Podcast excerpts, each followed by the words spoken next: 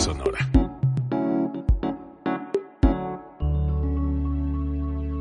Código Libre.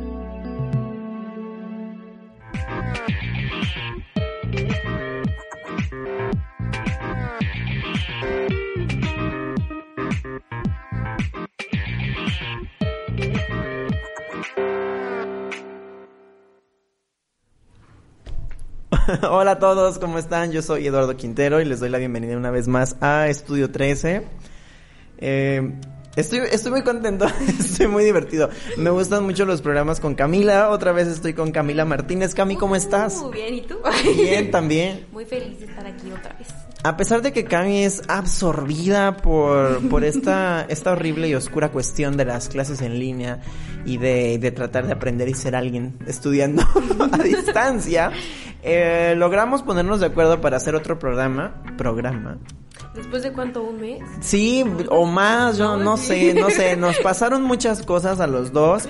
Eh, de hecho, Cami y yo fuimos eh, participantes de, bueno, speakers, de, de TEDx eh, en La Piedad. Y, y de cierta forma eso también como que nos, nos detuvo un poquito. Sí, ya como ves- que nos consumió todo nuestro... Ajá, el tiempo, ¿no? estábamos Sí. planeando ya el decir, tenemos que hacer otro programa y queremos hacer otro programa y no podíamos, pero ya, ya pudimos. Eh, a los dos afortunadamente nos fue muy muy bien con nuestras charlas en TEDx. Véanlas en YouTube. Véanlas en ¿no? YouTube, Si ya están disponibles, están chidas, están padres, les va a gustar mucho. Son, nada más son 43 minutos de sus vidas. Ah. Ah, sí, sí, sí. Es, y la verdad es que son 43 minutos, pero bastante ligeritos, este... No, no es cierto, la mía dura 14 minutos. La mía también, creo. Ajá, vean, no es tanto. Entonces es como media hora. Ya ves, mejor. Eh, pero bueno, el día de hoy Cami y yo queremos hablar sobre textos poéticos. No textos poéticos que nosotros hemos hecho, sino que hemos leído y que nos han gustado mucho y que les queremos recomendar. Eh, cuando estábamos hablando, Camila y yo, de pues sobre, sobre cómo aterrizar lo que les queríamos platicar, yo le, yo le hablaba, ¿sabes qué? Pues podemos hablar de géneros. Entonces yo caí en cuenta de que uno de los géneros que más me conmueve y me... eh, al que le he invertido más tiempo es, es el género poético. En realidad he, he leído mucha poesía últimamente, de, de como dos años para acá. Y me gusta, he descubierto que hay distintos como tipos de poesía, hay distintos, distipos, fíjate nomás, distintos tipo- tipos de maneras de hacer poesía. Y, y los autores o los libros o los poemas que les vamos a compartir hoy, eh, pues básicamente eh, van en esta onda de lo que nosotros hemos descubierto y disfrutado del, del género poético. Eh, eh, Cami nos va a hablar un poquito de un autor, creo que solo es uno, que es poesía clásica, ¿verdad? ah, sí. Bueno, no sé si el poema también sea clásico. Pues sí, sí. Lo Bueno, que lo que pasa es que habíamos hablado en que en que queríamos mostrar como una eh, como un contraste, ¿no? Entre lo que se considera poesía clásica y lo que es poesía contemporánea. Sí, también. Porque hay, hay como una discusión y una discrepancia allá afuera en donde la gente dice que mucha de la poesía contemporánea no es poesía, ¿no? En realidad no, no se considera como poesía porque se le compara con la poesía clásica por las, las técnicas, las rimas, este, todas estas cuestiones que antes se eran muy rígidas a la hora de hacer un poema. Y ahora ya no lo son tanto, en realidad. Es, es lo que hablamos en el, en el, en nuestro programa pasado. Nuestro- sí, sí. En que ahora los libros son dispositivos y los libros poéticos también han, se han modificado según las, las generaciones, las exigencias, las necesidades. Em, Sí, porque al final podemos empezar primero así como, ¿qué, qué entiendes tú como poesía? O sea, para ti, ¿qué es el género poético? mm, para mí es el, el plasmar un montón de ideas y sentimientos que se escuchen bonito y que me hagan conectar con algo que a mí me pasó. Sí. Es, es, es como una literatura empática, ¿no? Con- Ajá, con el- creo, creo que ese es el principal objetivo de la poesía. Y sabes qué es lo padre que tiene como esta es, es muy moldeable porque no solo son versos, porque también existe la prosa poética que en vez de usar estrofas se utiliza párrafos, ¿no? Entonces es, es- esta como dualidad que tiene la poesía es, es muy padre y hace que se cree esta empatía con el lector, ¿no? Aparte yo creo que sobre de esos dos, sobre la prosa poética y sobre eh, qué sería pues, poesía versificada o cómo se le llama la otra poesía.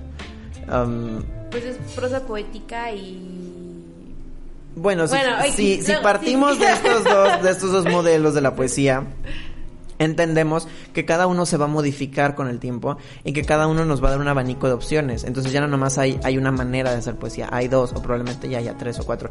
Y eso está padre. Yo creo que la poesía surge eh, cuando ya había géneros para informar, cuando ya había géneros para entretener, para contar historias, historias largas, este, historias con mucho detalle, libros muy gruesos, novelas muy padres. Pero como que la gente quería contar historias en pocas palabras y la gente quería que aparte de que sintieras algo bonito, se escuchara bonito y se leyera bonito, ¿no? Creo que así nace. Sí, y de hecho es muy padre esto que dices porque es muy compacto, ¿no? Es, pueden ser tres palabras, pero te Ujú. cuenta toda una historia que es pues algo impresionante. Y, y siento que es hasta a veces un poco difícil de, de leer la poesía porque el hecho de que tengas que saber el contexto del autor, pero también tienes que saber este pues, qué más el, el contexto histórico del que está hablando, todo esto para entender las tres palabras que escribió, o sea, es bastante Sí, de hecho sí es como, y aparte tiende a ser muy subjetiva también. Claro. Entonces, ah, sí hay novelas que son así, sí hay... eh, ah, se me fue la onda. Crónicas que son así, claro que sí. Pero creo que la poesía de lleno eh, puede llegar a ser muy subjetiva y eso está muy, muy padre. Y como tú dices, hay poesía en la que en muy pocas palabras puedes decir muchas cosas. Y yo creo que esa es la, cual, la peculiaridad o la cualidad que a mí más me gusta de este género. No porque no me gustan las novelas con mucho detalle, sino porque creo que realmente soy muy fan de las, de las personas que pueden decir algo con pocas palabras. Claro sí. Y, y eso me gusta de esto. Em, bueno, ya les empezamos a hablar de, de- de lleno del género y por qué decidimos estar hablando de esto hoy, porque creemos que a los dos como que no es... En el momento en el que dijimos, bueno, un género en el que nosotros podamos dominar así, luego, luego, los dos dijimos la poesía. Claro, sí, fue el primero que pensamos, sí. Y también les queremos hablar de algunos autores que a nosotros nos, nos gustan. Nos gustan, sí. Bueno, cuando dijiste ahorita el clásico es William Cowper, que es el poema que yo traje, se llama The, The Castaway, que es eh, el náufrago, ¿no? Y, y es algo muy padre lo que hace William Cowper porque crea una imagen de en- en el lector de un náufrago que está como está en el mar luchando por su vida mientras ve este a sus compañeros en el barco ahí arriba, ¿no? Tratando de ayudarlo. Y todo esto para hablar de la depresión que el autor sentía en ese momento. Órale. ¿no? Era, era como él se sentía eh, que se A la ahogaba, deriva. ajá, a la Ajá. deriva, que era un náufrago y que por más que los amigos que estaban ahí en el barco lo estaban intentando ayudar, no podían, porque el mar era mucho más fuerte, su depresión era mucho más fuerte y de hecho al final murió después de escribir este poema. Entonces, por ejemplo, si ves De- cómo- ajá, cómo- cómo- todo lo que puede transmitir un poema que relativamente está pequeño, es una hoja de, de versos, ¿no? Entonces, lo quise traer porque es como algo fuerte y al final es un clásico y, y son poquitas palabras, pero todo lo que te dice. No, aparte el tema y la intención están muy padres. Sí. O sea, el hecho de saber que estaba tan deprimido y que después de escribir eso se murió. O sea, O sea, sí. creo que es... eh, ¿Lo quieres leer o quieres leer alguna partecita del... Pues de él? Te- Solo si puedes y si quieres, si no, no hay problema, podemos saltar a otro. sí, o sea, tengo aquí un, un pedacito. Originalmente es un poema en inglés. Ajá, Es- bueno, lo, lo es tengo correcto. en inglés, sí. Ah, ok, está bien. O, o me lo salto y leo mejor una parte de los que están en español. Mm, ajá, o igual si quieres podemos rescatar alguna partecita del que está en inglés y podemos contar su significado ahorita. O sea, lo podemos traducir literal. Pues sí. Mm, ajá, mira. He shouted, nor his friends had failed to check the vessel's course, but so the furious blast prevailed. ¿No? Ese es chiquito, es más o menos, él, este, él gritó, pero sus amigos, este, fallaron. Eh, él, o sea, vio el curso que tomaba el mar y, y toda esta, es- esta furia que tenía y no, no pudo salir, ¿no? Entonces, con, con esos tres este, Sí, ya sabes de qué- ya sabes de qué se trata y es... Ah, gracias por traducirlo. Hay algo que quiero decir. Eh, traducir poesía es bien difícil, Sí. ¿eh? Para, para quienes nunca se les ha pasado por la cabeza el, el qué se hace cuando tú ya lees un, un poema en español que originalmente estaba en otro idioma, es un pedote. La verdad es... Sí, sí. Traducir la poesía yo creo que es una de las tareas más complicadas que hay para la gente que se dedica a la literatura, a la traducción o al, a la industria de, la, de lo literario porque tiene tantas emociones que de repente pueden ser tan subjetivas o con palabras tan específicas. Sí, porque te, te pones a pensar, ¿qué quiso decir el autor? ¿No? Entonces de ahí pues te puede salir. Y a veces no basta con traducir las palabras por, por uno o por dos o por tres significados que pueda tener la palabra, sino tienes que buscarle más, porque en realidad tienes que saber qué es lo que quería. Hace rato, por ejemplo, estaba yo, estoy, estaba escuchando una canción de Taylor Swift que todavía no termino de entender. Sí, claro. Salió hace unos días, se llama Willow. Willow Ah. significa sauce y tiene una frase que dice eh, Life is a willow and it bent right to your wind. Si lo traduce literalmente dice el, la vida es un sauce y se dobla eh, mm, con tu con tu viento o se dobla en dirección a, a- a tu viento, ¿no? Sí, que sí. Entonces yo entiendo, yo entiendo esta metáfora de decir, ah, bueno, mi vida es como un sauce y la haces que se mueva con la intensidad de lo que tú eres, como un viento. Pero no sé si eso es lo que quiere decir en realidad, porque ese significado que yo le doy no tiene nada que ver con toda la canción. Sí, claro. Entonces, am, estoy como, eh, ho- hoy estuve pensando en eso precisamente porque es una canción que de hecho era un poema y ella la transformó en, en canción. Y es que de hecho puedes hacer esa como esa comparación o esa analogía porque al final eh, son parecidas la poesía con la música. Con la música, ajá, sí, claro. De hecho, sí, cuando yo estudiaba música siempre me decían que, pues bueno, una, una parte muy importante de la música es que es poesía con eh, cantada o, Sí, o claro. ejecutada y eso está muy, muy padre. Eh, pero bueno, les conté lo de la canción porque quería decirles que lo que hizo Cami no es fácil. No, porque aparte en la universidad me ponen así como, ah, bueno, este, de este, de este estrofa, de esta estrofa, perdón, este, me la prosificas.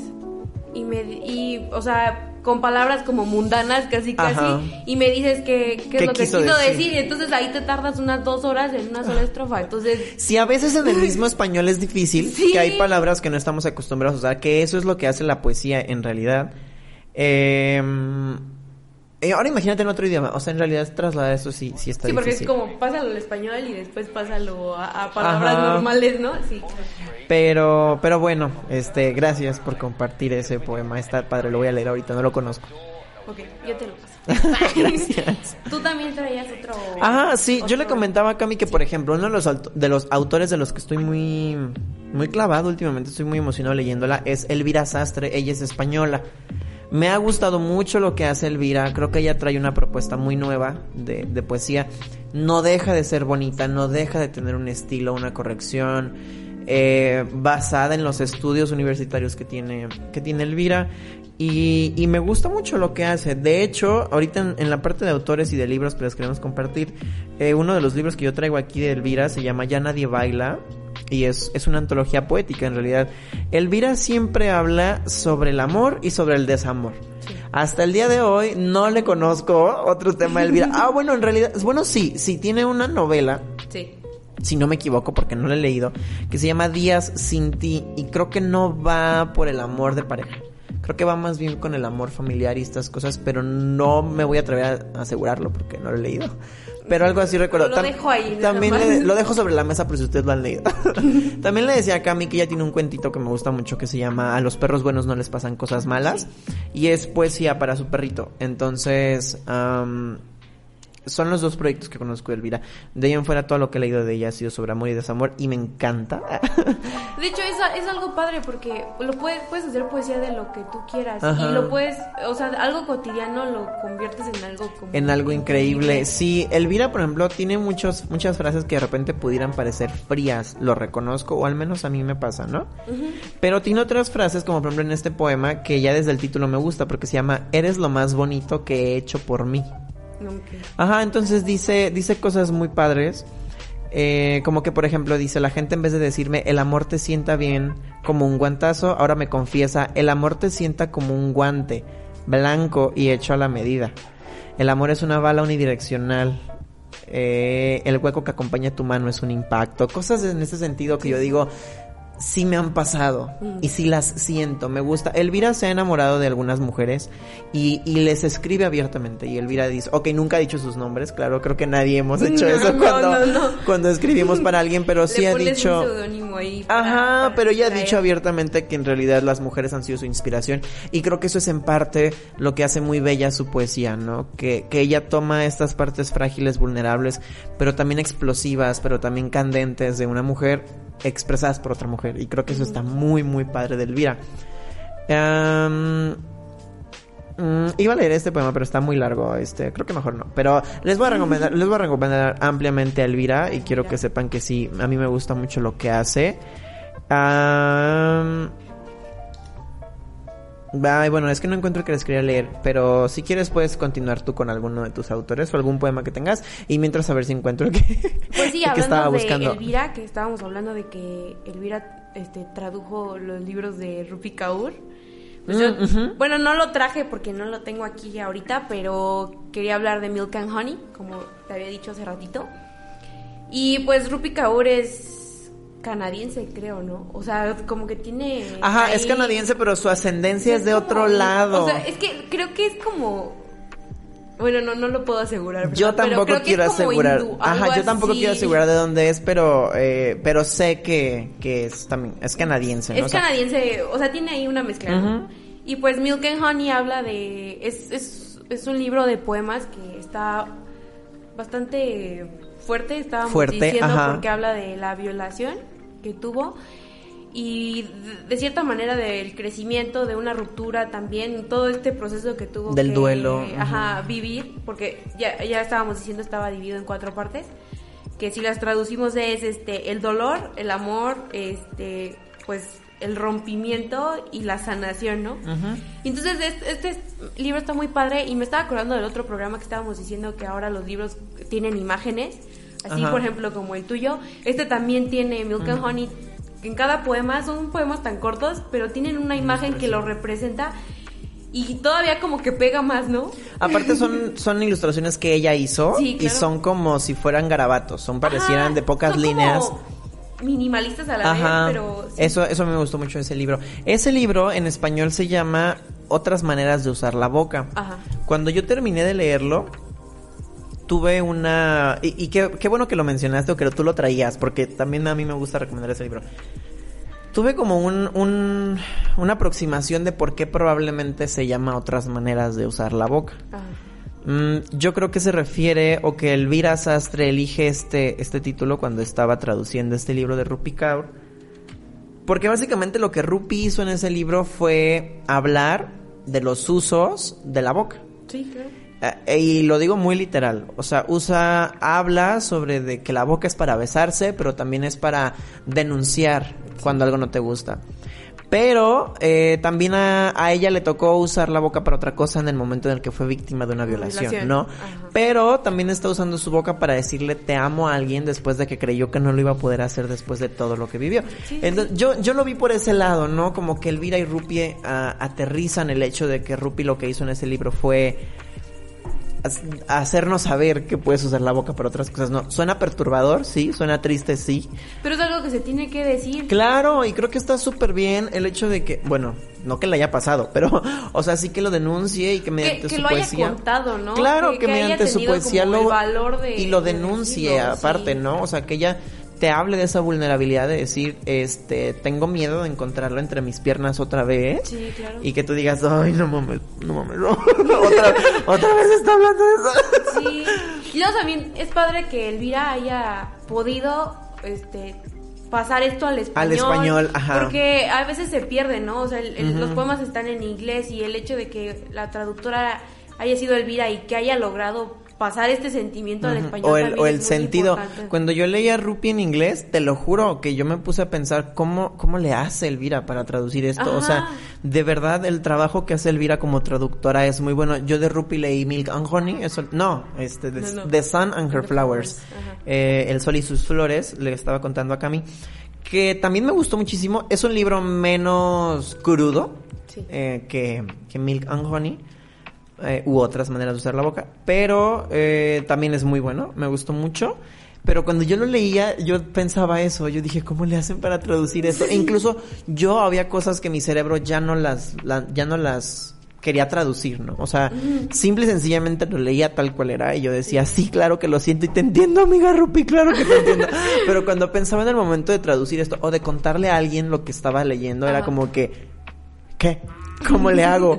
Eh, de ahí la importancia, ¿no? De, de la subjetividad o de los verdaderas, de las verdaderas intenciones o significados de los textos poéticos. Sí, claro.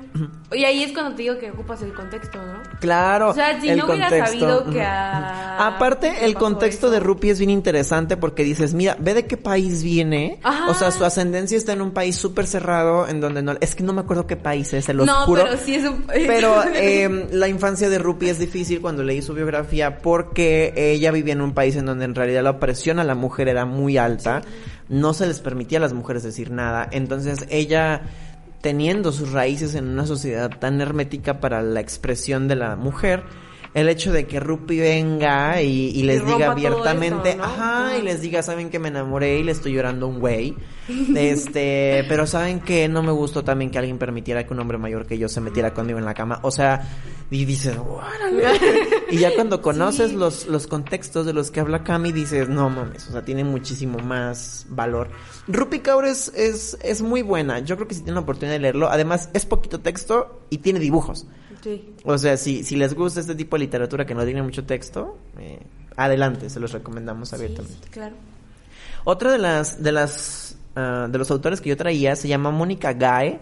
De Mónica, la verdad, no sé nada. Debo ser honesto, no sé quién es. sé que es española, pero no sé quién es. Solo sé que ella escribió este libro que se llama Instrucciones para abrazar un cactus y se lo escribió a su exnovia. Ella escribe esta, esta colección de poemas después de que la novia la deja y, y la, hace- la deja hecha pedazos. Y me gusta mucho porque desde la primera página, de hecho la tengo dobladita aquí porque no, no quería que se me pasara a contarles. Desde la primera página, claro, después de la nota la autora dice, aviso al lector. A uno en concreto, con nombre y apellidos. Yo en tu lugar no leería esto. Y, y a lo largo de los poemas te va contando cosas que le pasaron con su exnovia y cómo le, cómo le dice te extraño, pero también cómo le dice te odio. Tiene un- una página que dice, se llama Guerras y dice, no sé si me explico, besarte es pactar con el enemigo y ganar todas las batallas a la vez. Ajá. Y tiene frases como esas, elegí esa porque creo que esa frase tiene mucho que ver con la, el, el contexto del libro. Ella estaba en una constante, en un constante vaivén de te extraño, te odio, te quiero, ven, vete. Entonces creo que todo el libro está muy, muy padre en ese sentido. Y tiene frases también muy pequeñas. Tiene un, un poema muy pequeño que se llama Espina número uno. Y dice, llevo cuatro noches durmiendo con la sudadera que te dejaste en mi casa. La última vez que me miraste, como queriéndome abrir el pecho. Y yo solo sé que aún me encantas. Y yo solo sé que hueles a lo que quiero que huela mi hogar, en donde quiero crecer contigo el resto de mi vida. Y si ya sabes que ella le está diciendo que, te está diciendo que se fue, dices, híjoles, ella quería pasar el resto de su vida con ella, ya se fue. Ah, está muy padre. Se llama Instrucciones para abrazar un cactus, por si lo quieren leer. También tiene poquito texto, los poemas son cortos. Y es una poesía un poco más moderna. Sí. No tiene tanto un estilo rígido, no tiene una métrica, no tiene, a veces ni siquiera tiene una rima que puedas detectar. Sí, y luego, ¿sabes qué es lo padre? Que no se ocupa a veces la rima, ¿no? Con, Ajá. Porque, no sé, hay veces que los poemas tienen cierta musicalidad a pesar de que no tienen la rima y, y te hacen O, o la llevan como un ritmo, llevan Sí, como claro. un ritmo que a pesar de que no rima y a pesar de que los este eh, los versos no son de 14 sílabas o no son de 10 sílabas, este o no tienen toda esa estructura rígida que existía antes de manera muy común. Te, sí te llevan, te transportan Sí. a un lugar como Rupi. Rupi, por ejemplo, tiene una manera de escribir muy libre. Le decía a Cami que una de las frases que más me gusta de ella dice, yo podía haber sido cualquier cosa, pero yo quería ser suya. Ajá. Eso es todo lo que dice una de las páginas de su libro. O sea, y yo con esa página me volví fan de, de Rupi con Rupi. esa frase. Y ve, no rima, no tiene ninguna composición, no tiene ningún número de sílabas específico. Y aparte trae un dibujo a un lado, ¿no? Entonces Sí. yo creo que el hecho de que la poesía se haya ido como... Tenga estas divergencias hoy día, creo que lo hace chido, lo hace Sí, como un poquito más digerible. Creo que la gente tenemos a veces el, el- la idea errónea de que la poesía es aburrida y acartonada. Sí. Mm, porque a lo mejor en la primaria nos obligaban a leer poemas que estaban así, ¿no? Y sabes, también siento que es que es a veces, eh, depende de qué poema también sea, pero es difícil de entender. Ajá, por el lenguaje y por la manera en la que están pues las metáforas, las analogías. Sí, entonces si no lo entiendes, pues vas a decir así como. Como que, de, ah, esta la poesía sí, es igual. ¿no? ajá, Eh, claro. Creo que, si no me equivoco, creo que a lo mejor tú sabes un poquito más de esto. Creo que hay un tipo de poemas que se llaman alejandrinos, Ajá. que tienen que ver con el número de sílabas que tiene cada, cada, pa- ay, cada verso. Creo que sí. Cada verso y Cada y cada estrofa tiene cierta cantidad de versos. cantidad, Ajá, sí, todo es muy matemático, todo es muy cuadrado. Pero eran piezas de arte, y creo que lo siguen siendo, eh, solo que ya son muy escasos. eh, piezas de arte increíbles porque dices, no manches, o sea, bajo estos preceptos se crea una pieza poética y es muy padre. Pero creo que cuando los lees tienen un contexto, tienen un, están situados en un lugar histórico, en una zona geográfica que a lo mejor no conocemos. Y cuando los lees dices, ay, qué padre, qué bonito está el mérito de haber hecho esto, pero pues no me gusta, ¿no? Sí, y no te gusta por eso.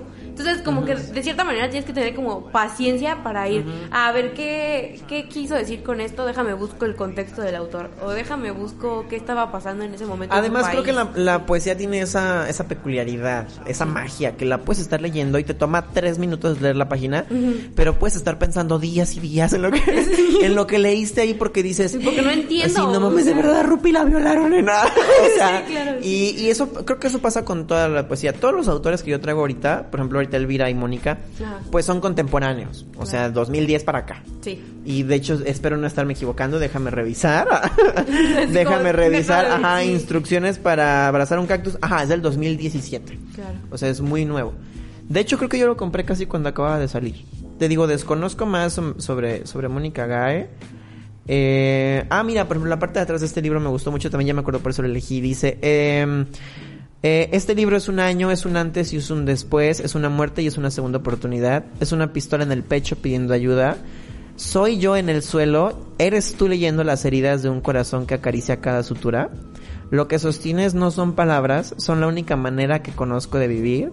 Soy yo vestida con tan solo un espejo y todos mis miedos para mostrarlos con orgullo, porque asustarse a veces es normal y es humano y eso durante un segundo que duró meses yo lo olvidé y nada más. Ay, qué padre. Sí, sí, sí, cuando yo leí la parte de atrás. Así me lo llevo. Sí, dije, sí, claro. Dije, ven, amiga Mónica, me está pasando lo mismo. ¿Qué te pasó? La empatía, ¿no? O sea, me hiciste sentir lo mismo. O sea, Y que y a mí me gusta eso de la poesía porque hay, hay muchas novelas de autores que te cuentan sus historias de amor y te puedes aventar 200 páginas leyendo la historia de amor que ocurrió, Ajá.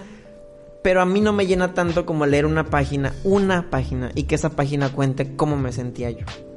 Sí, porque ahí ya nada más son sentimientos. O sea, acá Claro. ya entran personajes. Cosas así. Y me gusta mucho de la poesía que, por ejemplo, todo el poema puede estarte diciendo me sentía triste, me sentía destruida.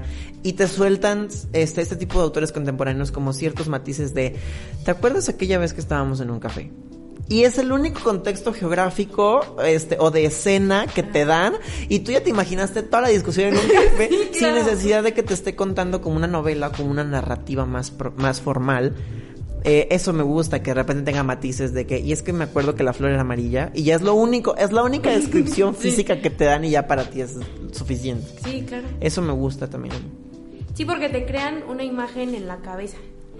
Y entonces es lo padre, porque por ejemplo yo traje el, un poema de Rosario Castellanos que se llama Metamorfosis de la hechicera. Ya sé cuál es. Que sí, o sea, es en Sí. honor a Remedios Varo. Entonces más o menos es el- entre los 60 porque es cuando, cuando muere. Entonces no sé si tú conoces los cuadros de Remedios Varo. Entonces, en todo el poema te está creando una imagen, hace como, como una mezcla entre eh, Remedios Varo y sus cuadros. Entonces, se- Ah, de ella, ¿no? Porque la describe. a Sí, la describe, ajá. pero a la vez describe los cuadros mientras va como a la par describiendo a, a Remedios. Y se me hace muy padre, por ejemplo, este, en una parte en la que... Sí, si quieres leernos un pedacito. A mí me gustó Sí. mucho cuando lo leí. De hecho, tú me lo pasaste. Ah, sí, te lo pasé yo, sí, es cierto. Este, por ejemplo, dice, así todos, no ella, hecha también de agua, se detuvo en remansos pensativos. ¿Qué figuras nos deja entrever su transparencia? Galerías sin fin, palacios desolados, complejas maquinarias donde se transformaba el universo en belleza y en orden y en ley resplandeciente. Mujer hilaba copos de luz, tejía redes para apresar estrellas. Entonces, a mí, yo cuando lo leí, de verdad estaban pasando como los cuadros de. Ah, el de remedios, Tejía ¿no? Reyes Ajá. para abrazar estrellas. Y sabes Ajá. que también hay uno que está como dándole de comer a la luna. Entonces, es, es, es esa imagen que te logra crear la poesía en, Ujú. En tu mente o en la mente del lector es, es lo padre. Está muy ¿no? padre.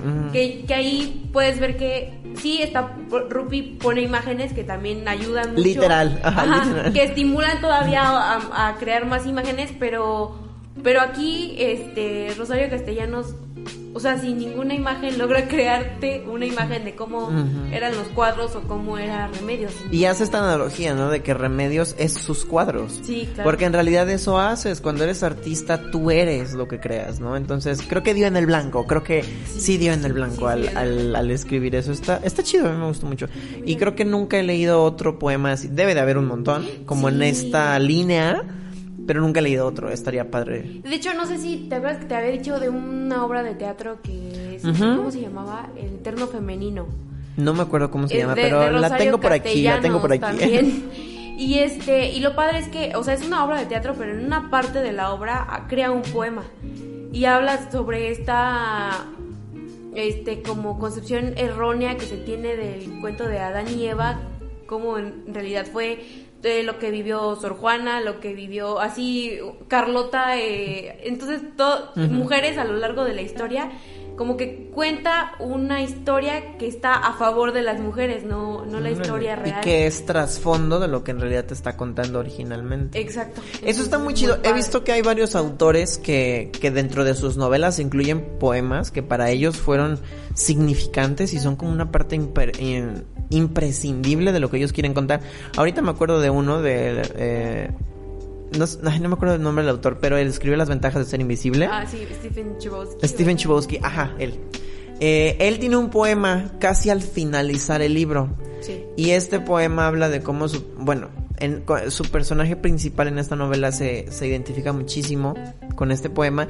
Y si tú lees el poema, básicamente eh, desmenuzas a Charlie, Sí, al, protagonista. O sea, Sí, tú sabes quién es, qué quiere, qué no quiere, qué sabe, qué no sabe. Y eso está impresionante, ver cómo hay autores que literal crearon todo un personaje, que a veces es la parte más difícil de una novela. mm, A raíz de un poema, o sea, y eso está muy padre. Entonces es, eh, eso me gustó mucho de Rosario Castellanos y por eso lo quise traer. Porque al final tiene muchas cosas y es lo que... Y no solo ella, un chorro de escritoras y escritores este, han logrado crear esta imagen que, de la... Voy a buscar más poemas en ese sí, sentido. búscalo. Ahorita con Cami que hablábamos de que hay, hay formas de hacer poesía que no solamente son para el amor, para la amistad, para, para el desamor, para la familia. Como Elvira, que habla del amor a los perritos. Eh, hay un libro que me gustó mucho que se llama Solastalgia. Es de Tania Huntington. Y ella describe la solastalgia así. La solastalgia es un neologismo que describe una forma de angustia psíquica o existencial causada por el cambio ambiental, como la minería o el cambio climático. Eh, ah, bueno, ya todo lo demás ya son cosas más de, de, de dónde viene la palabra, dónde se acuñó, es italiana, bueno, ya. Entonces, este libro de Tania básicamente son poemas muy pequeños sobre cómo ella ve que el, el- la Tierra está sufriendo. Sobre cómo el planeta sufre, porque se está calentando, porque hay deforestación, porque hay demasiada minería, porque se están ensuciando los mares, porque a la gente no le importa, porque cada vez hay menos oxígeno, hay menos árboles. Todo este tipo de cosas las denuncia Tania aquí. Yo jamás había leído eh, nada que tuviera que ver con este sentimiento que creo que la palabra solastalgia describe, ¿no? Como esta angustia de decir, híjole, se nos está acabando el mundo y a nadie le importa. Y, Todos siguen haciendo lo mismo. Ajá, sí, y aparte Tania escribe bonito, escribe conciso, hay ciertas frasecitas de ella que me gustan. Mm, ella, el, el libro está mitad inglés, mitad español. Igual por si sí. también les gusta leer en inglés, está, está muy padre. Tiene un, un, un libro, un, un libro, un, un poema aquí que dice, eh, que de hecho este, este poema tal vez pareciera que no está escrito para el, para el, um, ¿cómo se llama? Para el planeta, Ajá. pero ahorita les explico por qué.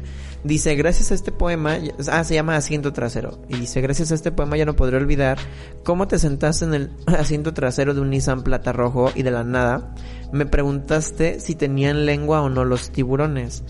No supe la respuesta, entonces me pasaste tus binoculares para ver las marcas dibujadas con gis que hicieron las estrellas a 130 kilómetros por hora contra la negrura de un cielo no empañado por las luces de la ciudad. Y me dijiste que todo verso escrito aspira a convertirse en paradoja, como cantar sin música. Así es esta canción que te dedico. Cuando yo leí este poema yo dije, claro, habla de amor, ¿no? Y habla de un viaje en carro con alguien a quien ella quiere. Y después vi una entrevista de ella en, en, un canal de noticias y ella dice, sí, sí es un poema de amor, pero es que tiene muchos matices de cosas que me entristecen del planeta. Por ejemplo, cuando dice, me preguntaste si tenían lengua o no los tiburones. Eh, ella se refiere a, a la gente que va y nada con tiburones y les quitan como los los dientes o los colmillos para poder estar con ellos. Y ella dice, pues es que sí tienen lengua, ¿no? Pero no tienen todo lo demás. Y eso es Claro. por qué, porque es turismo y, y eso está mal. Mm, Dice, me pasaste los binoculares que me hicieron ver las estrellas a 100 kilómetros por hora contra la negrura de un cielo no acompañado por las luces de la ciudad. Y ella dice, es que es tan bonito el cielo cuando no hay smog, cuando no hay contaminación, cuando no hay luces de una ciudad que está ajetreada todo el tiempo. Y ella denuncia ahí que, que todo el cielo debería verse así. Y luego dice, eh, todo verso escrito aspira a convertirse en paradoja como cantar sin música, sin música. Así es esta canción que te dedico. Y ella dice, es que básicamente yo me sentía así de triste en ese momento, como cantar sin música. Sí. Eh, y era paradójico al mismo tiempo porque estaba creando algo de lo que me siento orgullosa ahora. Entonces yo dije, ¡órale! A mí, a mí se me voló la cabeza cuando vi la, la entrevista de Tania Huntington. Me gustó mucho el libro, me costó un poquito de trabajo encontrarlo, pero se los recomiendo mucho por si lo quieren leer. Está, está muy lindo. Y hablando así de que, o sea, tiene esta variedad de temas, que no solo es amor y desamor y todo, este, también traje uno de Jaime Sabines, que el, el que te comentaba hace rato, que era, a mí me, a mí me encanta Dios, se llama. A mí me encanta Dios. A mí me encanta Dios. Y muestra esta concepción que Jaime Sabines tiene de, de Dios, ¿no? Su Dios. Y está padre porque dice, Órale. me encanta Dios. Es un viejo magnífico que no se toma nada en serio. A él le gusta jugar y juega. Y a veces se la pasa, se le pasa la mano y nos rompe una pierna o nos aplasta definitivamente. Pero esto sucede porque es un poco cegatón y bastante torpe con las manos. Nos ha enviado algunos tipos excepcionales como Buda o Cristo o Mahoma o mi tía Chofi para que nos digan que nos portemos bien. Pero esto a él no le preocupa mucho, nos conoce. Sabe que el pez grande se traga al chico, que la lagartija grande se traga a la pequeña, que el hombre se traga al hombre. Y por eso inventó la muerte, para que la vida, no tú ni yo, la vida sea para siempre. Y así, o sea, sigue No más. mames, Pero qué está chido muy está bueno, eso. me gustó muchísimo. Y entonces te, te da una imagen diferente de, de Dios, Ajá. Pero te crea la imagen, ¿no? Te imaginas a la tía Chofi ahí, como, Ajá. ah, este podría ser Dios, o te imaginas a Buda, o... Ajá, claro, así. lejos de como esta, este precepto rígido de la religión, ¿no? Sí. O sea, te presenta como, como lo que vendría a ser Dios, ¿no? Bondad, amor, este, Claro, entonces atención. eh, se me hace muy padre esta imagen que te da y, y pues Jaime Sabines también me gusta mucho, sí, claro, a ¿no? mí también me escribe, sí. me, me escribe, me encanta cómo escribe Jaime Sabines. Y pues, ¿tú traes otro? No. Él tiene un poema que se llama El poema de los muslos. Ajá. Léelo, léanlo. Ah, sí. Está padre, es como un poema que tiene que ver como con esta parte del como del disfrutar la sensualidad y la parte erótica Ajá. sin caer en lo vulgar. Está muy muy padre, a mí me gustó mucho. A mí me gusta mucho cómo escribe Jaime Sabines. A mí Está muy padre. Ah, de hecho, ahorita al final del programa, este, les, les pasamos los nombres, ¿no? Y los autores que ya estuvimos Sí. mencionando, por si le interesaron a alguien, los puedan buscar. Buscar y Ujú. leer.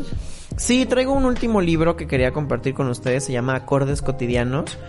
Eh, son poemas y fragmentos de poemas de Mario Benedetti, mm, pero están ilustrados con pinturas de Lola Fresas.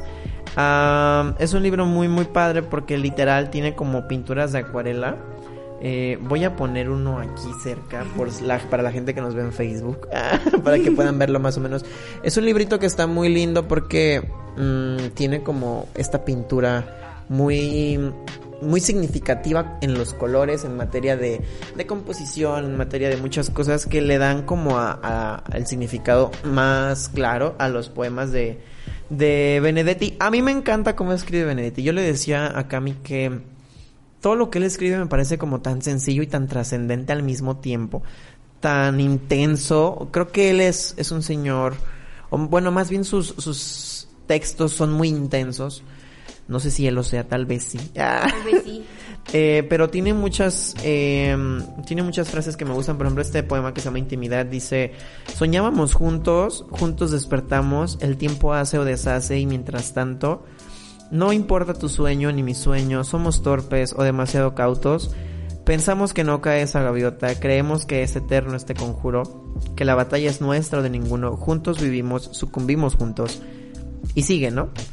Pero me gusta porque Benedetti tiene en, su- en los títulos de sus, de sus poemas, ¿Poemas? siempre te dice de qué va a hablar. Sí. Entonces, por ejemplo, este que se llama Intimidad, eh, habla literal de estos momentos en los que estás solo Sí. y estás a gusto contigo mismo. Dice más adelante, quiero que me relates el duelo que te callas. ¿Por qué? Porque la intimidad es cuando somos nosotros, cuando debatimos con nosotros mismos, cuando hablamos y decimos, ay, ¿por qué hice esto? Hubiera estado mejor si no hubiera dicho esto, ¿no? Más adelante dice, por mi parte te ofrezco mi última confianza. Estás sola, estoy solo, pero a veces se puede, ah, pero a veces puede ser la soledad una llama.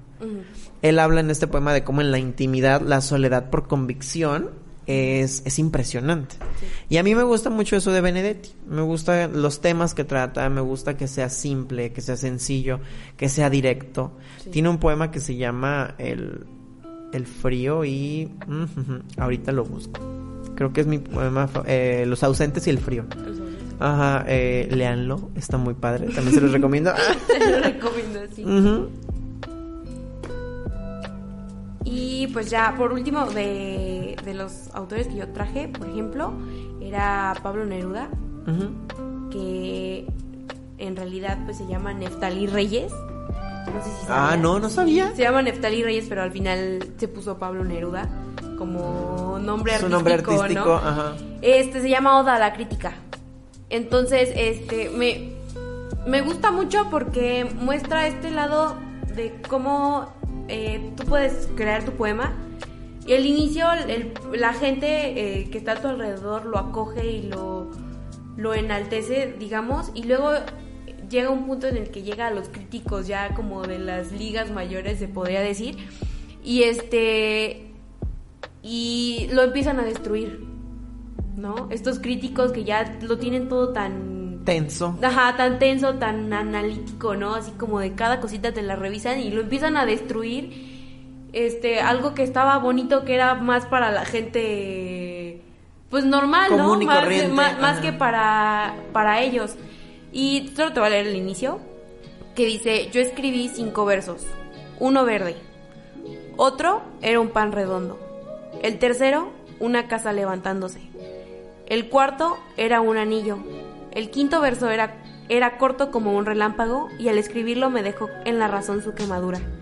Y bien, los hombres, las mujeres, vinieron y tomaron la sencilla materia, brisna, viento, fulgor, barro, madera, y con tan poca cosa construyeron paredes, pisos y sueños. Órale. Entonces está padre porque es como, como la gente agarra algo que alguien escribió y empieza a hacer cosas con él. Ajá, entonces es- ¿Y lo destruye o lo construye? y lo destruye, lo construye, ya depende de... Creo que si no me hubieras contado esa, ese antecedente no hubiera entendido el poema a la primera.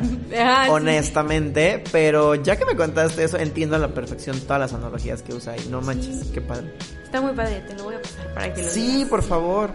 Casi, le decía a Cami, la verdad a mí casi no me gusta lo que hace Pablo Neruda, debo ser honesto. Mucha gente me ha dicho, ¿cómo es posible que no? Y como que piensan que les estoy faltando el respeto cuando les digo que no me gusta Neruda, pero no, honestamente no me gusta. Perdón. Son gustos, son gustos, nada más. Y ya. Nosotros queríamos compartirles también antes de terminar el programa que, pues, en nuestro programa anterior hablamos literalmente de la, importan- de la importancia del hábito lector, ¿no? Y de darse la oportunidad de, no decir, es que leer no es para mí, sino más bien buscar textos que te llamen la atención, sean lo que sean, sean narrativos, sean poéticos, sean informativos, lo que sea, pero hacer de, de la literatura parte de tu vida, ¿no? Y creo que nosotros estamos de acuerdo en que la poesía es muy importante en el hábito lector, porque una vez que le agarras la onda o le agarras cariño, te sensibiliza mucho. Entonces creo que cuando eres capaz de decir, me siento triste, me siento enojado, me siento decepcionado, desilusionado, eh, y me identifiqué con este poema, como que ahí te estás volviendo un poquito más humano, un poco más sensible y dices, híjoles, encuentro, encuentro lo que a mí me pasa en, en pocas palabras que alguien más escribió, que seguramente pasó por lo mismo que yo o por algo peor. Y como que esta empatía nos hace ser mejores personas, ¿sabes? Sí, O sea, se crea una sensibilización, sensibilización social. No, sea- Entonces, sí, yo sí creo que, el- que leer poesía te ayuda a ser más sensible y, y te ayuda a ser mejor persona. O sea, a, a- a tratar con mayor eh, tacto los sentimientos de los demás, las palabras de los demás, el no quedarte con lo que no te toca, el, el por ejemplo, decir abiertamente, me siento bien, me siento mal, sin el temor a ser juzgado. Creo que la poesía va por ahí y que cuando tú como lector, no necesariamente escribiendo poesía, sino tú como lector sabes que una parte de la literatura ofrece eso, como que a ti te cambia el chip como ser humano. Sí, claro. Y creo que eso está padre. Sí, porque siento que hasta aprendes a identificar lo que sientes. Porque Las si tú emociones, lees ajá. Y dices, es que me gustó mucho porque, o sea, lo siento es porque, entonces tienes ese sentimiento, por alguna razón lo tienes ahí, ¿no? Entonces, esta, es- esta empatía que se crea con el autor. Aparte, siento que el autor, al momento de escribir el poema o el libro, cualquier texto que, que hagas, de alguna manera se pone vulnerable, ¿no? Claro. porque es- está, digamos, hab- hablando de él o de ella, eh, abriendo, digamos, su, su- Su corazón, corazón, eh, hablando de sus sentimientos, entonces, este, es ponerse en un en una posición como incómoda, ¿no? Es estar constantemente incómodo, pero de alguna manera Pues sí, porque ayuda es transparente. Es como si el, el autor fuera un lienzo que se está pintando con quién es él, ¿no? Entonces, Claro. eso es difícil. Sí. Y por ejemplo, creo que hay muchas personas que en, en algún momento hemos tenido como poca educación o inteligencia emocional de decir, es que siento algo, pero no sé qué siento. Sí. Porque no sabemos cómo se llaman las emociones. Y tú puedes leer un poema y decir, me gusta lo que me hace sentir, pero no sé por qué. Y si investigas más por el del poema y sabes que Rupi Kaur estaba enojada cuando lo escribió, estaba enojada por, por una injusticia, tú te puedes dar cuenta que a lo mejor tú estás molesto porque alguien te hizo menos, porque alguien te violentó.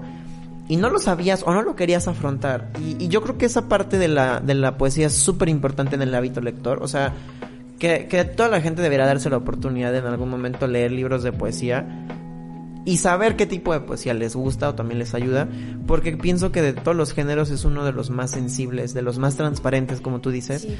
Porque a fin de cuentas, aunque tú escribas una novela y, y sea completamente biográfica y tú le digas a la gente, es que eso me pasó, no llega tan rápido como un poema en el que desde un principio dices, y mira a ti, hijo de tú que te llamas y te apellas así.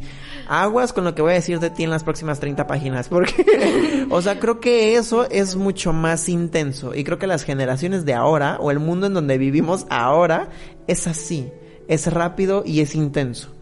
Entonces creo que la poesía funciona muy bien en ese sentido de la, del hábito lector para quienes quieren empezar a hacer uno o están empezando apenas. Sí, si están empezando, sí, sí tendríamos como que aclarar que tengan paciencia, es eso, porque Sí, también... ujú, por- O sea, sí, es, sí es, es un género muy padre, o sea, sí me, me encanta, pero bueno, también depende, te digo, con qué autor empieces, porque hay unos que... Por más que lo intentes a la primera, no lo vas a... A entender, No lo vas a entender, necesitas leerlo y leerlo y leerlo y leerlo y investigar y todo. Pero ya que lo agarras, o sea, te da un sentimiento Sí, de claro. satisfacción. De el decir, hecho "Ah, de le que entendí". ya le Ah. entendí, sí. Igual, si, si están empezando, váyanse por la literatura contemporánea. Claro, no porque la, la clásica o la antigua sea mala, sino porque es más compleja.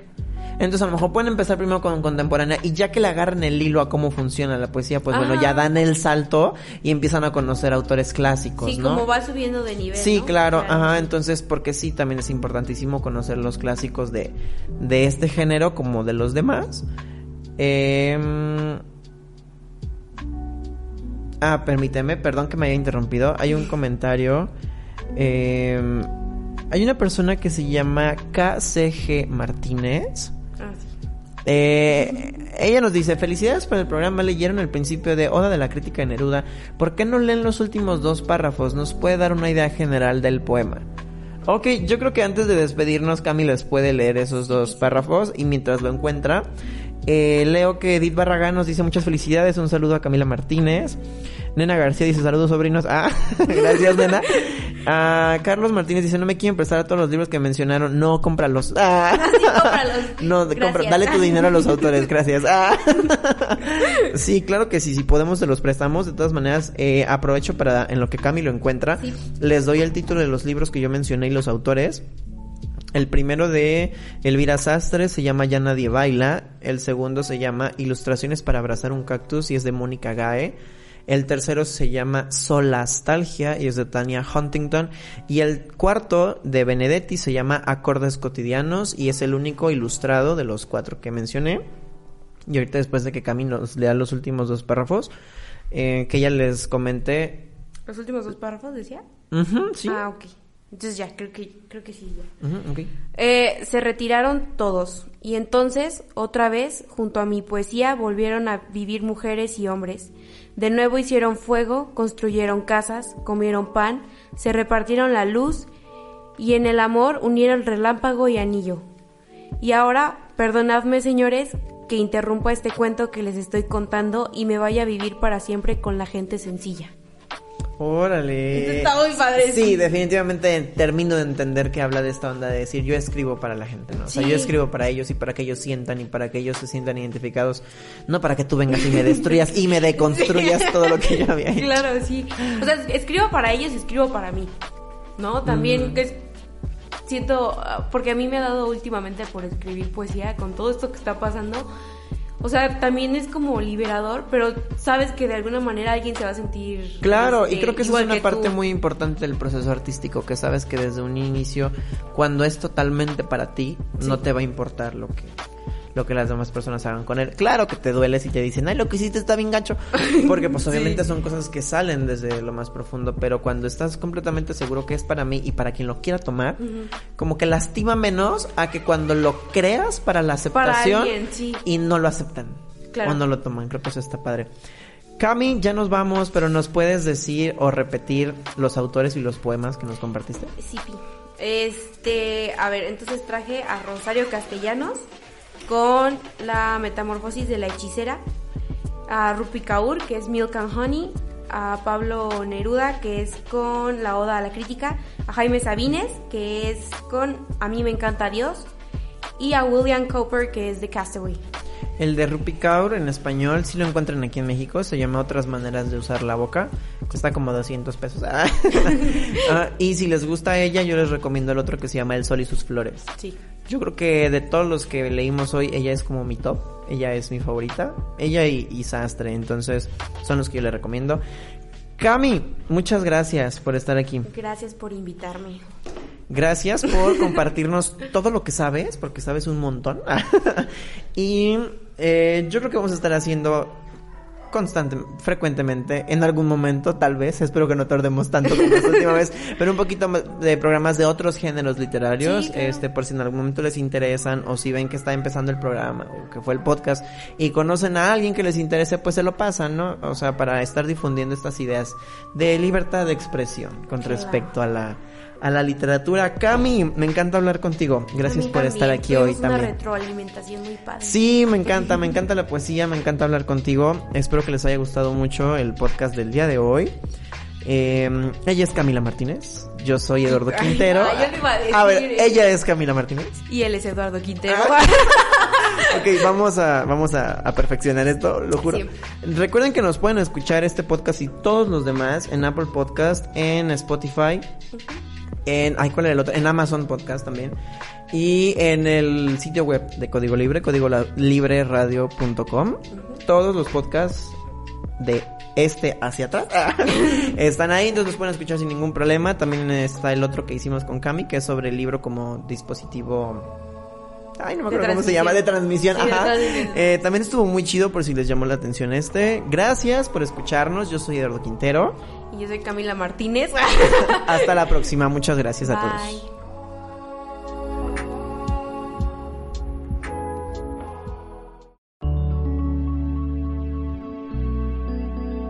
Código Libre